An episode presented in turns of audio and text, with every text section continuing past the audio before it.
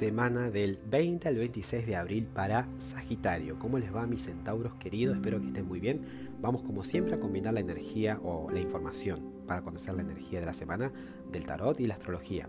Desde el tarot tenemos como carta que representa lo general de esta semana el as de bastos. Es fascinante porque habla de inicios apasionantes. El basto representa el fuego. Sagitario es un signo de fuego. Así que bienvenido sea. Seguramente vas a sentir que esta semana es la oportunidad para iniciar y tiene perfecta... Eh, aplica perfecto, quiero decir, a, digamos, al, al, contexto astrológico porque tenemos el evento de la luna nueva. Así que desde el tarot tenemos el inicio del as de bastos. El as es una carta de comienzos, comienzo apasionado. Y desde la astrología el evento de la luna nueva, que también invita a un comienzo. Así que en ese sentido venimos bien.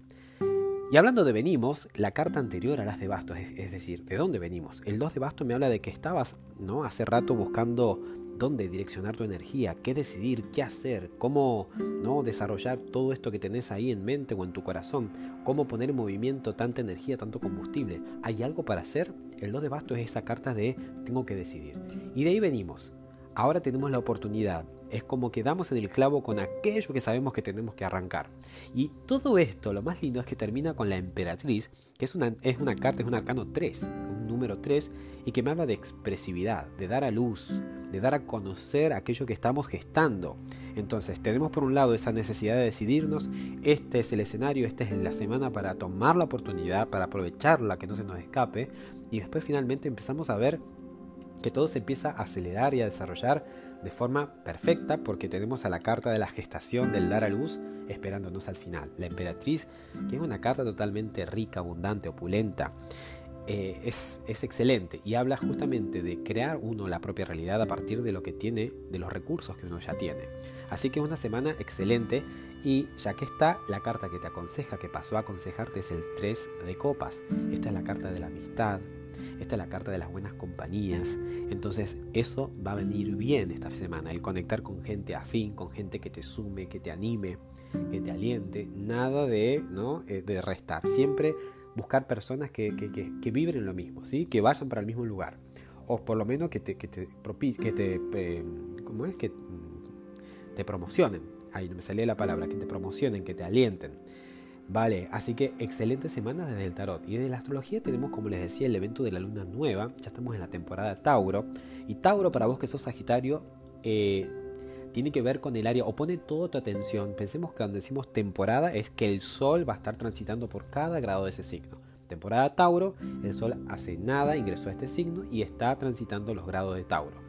Tauro, según la rueda astrológica, está en una posición tal que lleva tu atención a dónde? A la rutina, al día a día, al top 10 de las prioridades. ¿Cómo están tus prioridades? ¿Qué está en primer lugar, en segundo lugar, en tercer lugar? Es este el área que para vos, desde tu vereda, es Tauro. Y eh, puede ser la alimentación, cómo es que te estás nutriendo, cómo es que estás gestionando el tiempo, el dinero, los recursos, te estás haciendo un tiempo para vos, que también es importante para tu gente querida, etc. Esta semana puntualmente en la que la atención está puesta ahí, la luna se suma al Team Tauro y conecta con el Sol y se da el evento de la luna nueva, por lo tanto que está también la necesidad. Y por lo tanto no hay una contradicción, está todo el escenario propicio para que te animes a materializar algo en ese ámbito.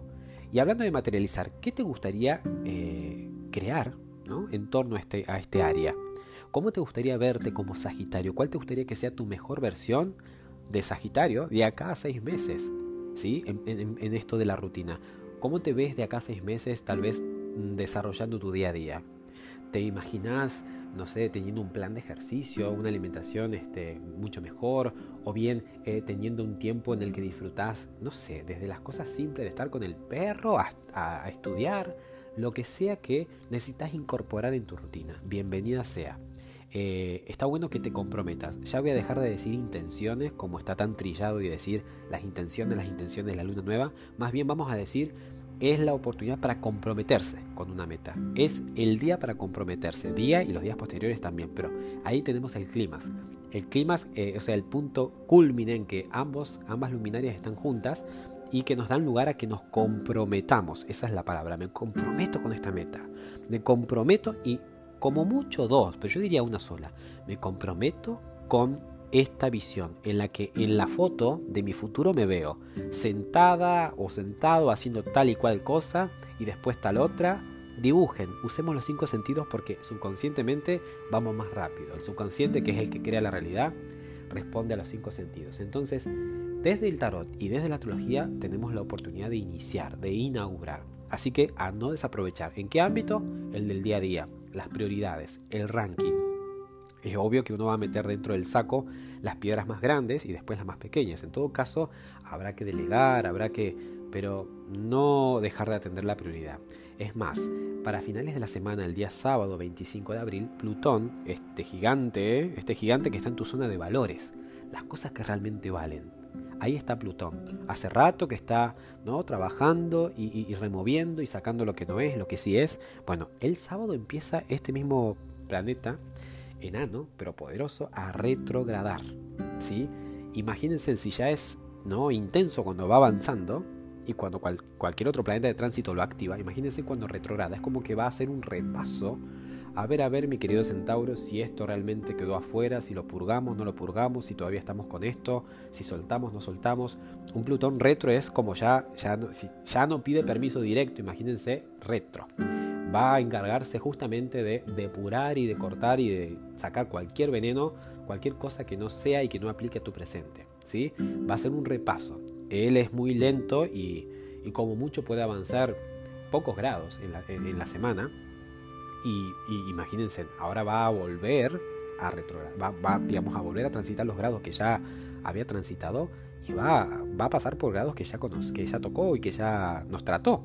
A ver qué tal, ¿no? Es como quien nos deja una tarea, ¿sí? O, nos, nos, impone más bien una tarea porque no, no pide permiso, como ya les digo, y ahora va a ver que esté todo bien. Así que si hay algo corrupto, algo que no es, que no funcione, que no sea puro, entonces este Señor lo va a depurar. Y es como que todo se va a acelerar mucho más porque el mismo domingo el Sol, que está en, en Tauro, como ya les dije desde el principio, va a dar va a tener su encuentro con Urano, otro gigante, el loco del zodíaco, el que busca cambiar y dar esos giros repentinos que, que bueno, que son a veces arriesgados, pero nos traen aire fresco. Y es como que si estábamos buscando y estábamos hablando recién de hacer cambios en nuestra rutina, este, este encuentro lo va a catalizar. Espero que no te olvides de tener conexión con gente que te sume, con amistades, eh, tener el ánimo bien arriba, bien up y, y bueno, a no desaprovechar esta semana para comprometerte con algo a materializar. Que tengas la mejor semana. Un abrazo.